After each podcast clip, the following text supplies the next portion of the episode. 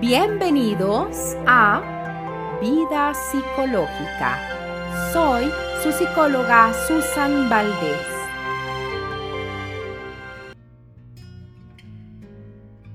Procrastinar es mi pasión.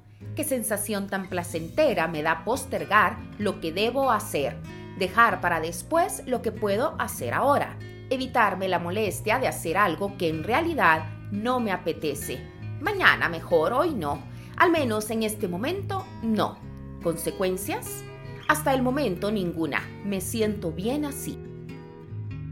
En mi vida tengo emergencias por atender. Hace meses creo necesario cambiar de trabajo, pero solo de saber que tengo que actualizar mi hoja de vida, ay no, mejor no. Uy, se me había olvidado, debo hacer ruedo a mi pantalón nuevo, pero después buscar aguja e hilo. Ay no, qué aburrido me voy al trabajo con los mismos pantalones viejos. El carro, mi cacharrito adorado, empezó a hacer ruido. Bueno, no creo que sea para tanto. Un día de estos lo llevo al mecánico y mi tío Paco me contaron que se enfermó. Bueno, mañana lo llamo sin falta. Además, no está tan grave. ¿Crees que lo anterior es ficción? Escucha esto. Otra vez este despertador. Es la quinta vez que suena. Estoy a punto de tirarlo a mitad de calle. Debo prepararme para un día más de trabajo. No tengo lista mi ropa, se me hace tarde. Pienso esto mientras me acomodo más en la cama. Ay, no puede ser. El carro no tiene gasolina. Ay, no, pero yo quiero dormir un poco más. Total, ya debe haber tráfico. Bueno, terminé de cocinar. Ahora ¿Pero qué es esto? Tanto plato sucio. Ay no, voy a descansar un ratito y después los lavo. El ratito se ha transformado en horas. Expresiones como de mañana no pasa, en un momento más lo hago, sé que lo debo hacer pero no me dan ganas. Solo veo que han publicado en redes sociales mis amigos y me pongo a hacer el reporte de la empresa nada más consigo la herramienta ideal para arreglar la fuga de agua y asunto arreglado. Anuncian la existencia de la procrastinación. Ahora bien, la procrastinación suele confundirse con la holgazanería. Sin embargo, muchos procesos emocionales se mueven en torno a la misma. Sí, es comprensible que todos en algún momento de nuestra vida hemos sentido esa pesadez por hacer algo. Y aunque cueste, muchos nos llenamos de energía y ejecutamos hasta concluirlo. La procrastinación impide desde el inicio la acción o bien se deja a medias.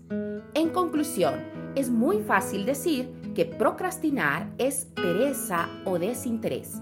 Al contrario, es una gran señal de alerta que un suceso emocional está pasando en ti y que no debes subestimarlo. La procrastinación tiene una característica principal y es que resta valor a la actividad que se debe ejecutar, empañándola con adjetivos poco alentadores y fácilmente te conduce a la gratificación inmediata. Por ejemplo, ver videos divertidos en redes sociales, maratón de series, adicción a sustancias, alcoholismo, adicción a juegos de azar. En fin, las posibilidades son infinitas para no establecer un compromiso contigo mismo. ¿Qué te falta para entablar un compromiso hacia ti mismo? Porque todo queda en el intento y no en esencia de la ejecución de las actividades. Lo que te falta es el autorrespeto porque en cada procrastinación te defraudas, te frustras y te rindes a creer que no eres capaz de tener el control de tu propia vida, porque estás consciente de lo que estás dejando de hacer y sus consecuencias. ¿Te imaginas a un controlador aéreo que no le apetezca supervisar el movimiento de los aviones? La cita del médico que no agendaste para tu hijo o hija y sea necesario para una intervención quirúrgica el pago de una tarjeta de crédito que no cumplas en los días establecidos porque había mucho tráfico para ir a la agencia bancaria y decidiste mejor postergarlo. La procrastinación tiene pinceladas de negligencia que se extiende fácilmente y erosiona tus relaciones familiares, de pareja y amistades. Empiezas a emitir una reputación de irresponsable y peor aún, que tus promesas difícilmente las cumples. En el capítulo de mi podcast titulado Nuestro pensamiento, amigo o enemigo, resalto la importancia de reconocer y valorar cada uno de los pensamientos que generas. Porque lo interesante radica en que la procrastinación está estrechamente relacionada con los pensamientos negativos. ¿Qué te dices a diario? ¿Tienes miedo de ti mismo? ¿Tienes miedo de reconocer tus magníficas cualidades? No puedes dejarte vencer por ti mismo. ¿Sientes que eres tu peor enemigo? Lo que ejecutas es un autosabotaje. Procrastinar no te deja avanzar. Estás encadenado. Tú mereces cada día tener nuevas y mejores oportunidades. Pero si eres tú el primero en sabotearlas, pues sí, dejemos todo para después. Grandiosas experiencias de vida están esperando por ti Vamos, abre esas alas y vive tu propio trayecto. Nuevamente te pregunto, ¿miedo a qué? La motivación en la procrastinación no es suficiente para derribar este hábito que te ha entregado respuestas gratificantes. Es un ciclo en el que contribuyes a dosificarte pequeñas dosis de satisfacción al no ejecutar aquella actividad que no te apetece que te parece aburrida y sin beneficio. También pensar que agendar tus actividades ayudará a la organización de tiempos es una fantasía. Para ello es necesario poner manos a la obra desde tu emocionalidad hacia el propósito de vida que deseas concretar. Empieza a analizar aspectos pequeños de tu vida diaria, desde lo elemental a lo más complejo ¿Qué postergas? ¿Postergas lavar los platos? ¿Mereces tú vivir rodeado de inmundicia y posibles plagas? ¿Postergas ordenar tu dormitorio o tu casa? De esta forma te regalas caos exterior y confusión. ¿Oportunidades de mejorar tu vida? La procrastinación impide tu evolución y la paraliza. No dejes para mañana lo que puedas hacer hoy. Si tu casa se incendia, estoy completamente segura de que no escogerías ver las redes sociales, ni aplazar la llamada a los bomberos. La procrastinación no debe ser tu pasión. Ahora, la pregunta que creo estás buscando en este podcast, ¿cómo puedo dejar de procrastinar? La respuesta la tienes tú. ¿De qué te estás castigando?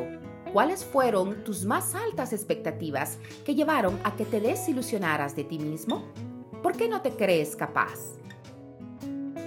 Empecemos. Aquí va mi primera propuesta para ti. Visualiza tu misión y visión de vida. Sí, has visto que en las empresas al entrar al lobby se ven unos grandes enunciados de visión y misión. Bueno, pues lo mismo aplica para tu vida.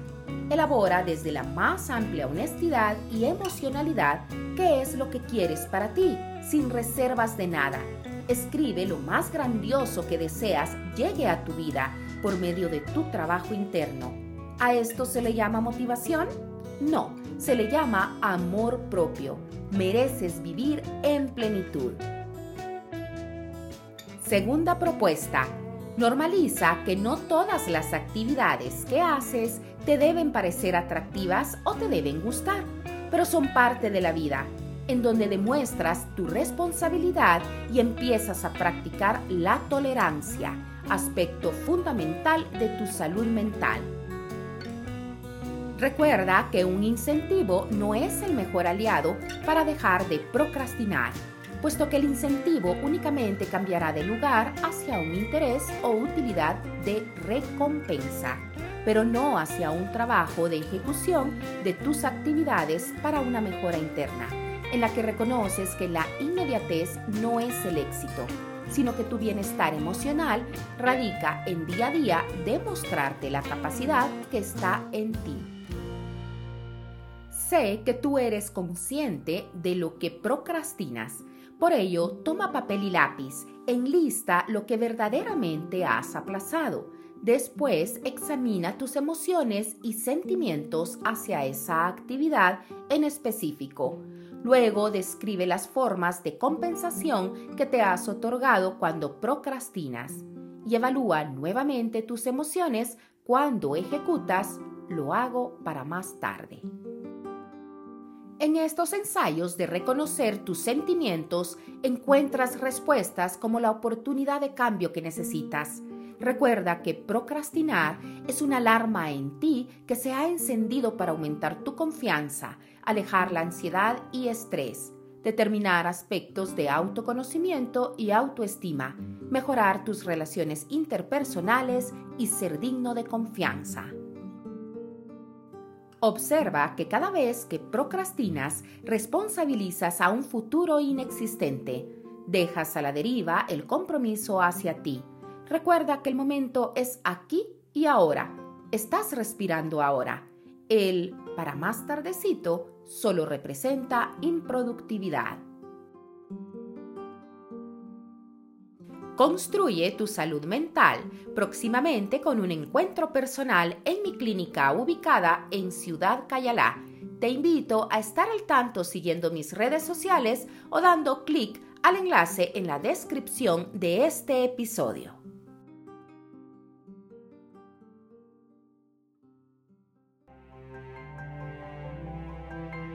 Abrazo al alma, tu psicóloga Susan Valdez.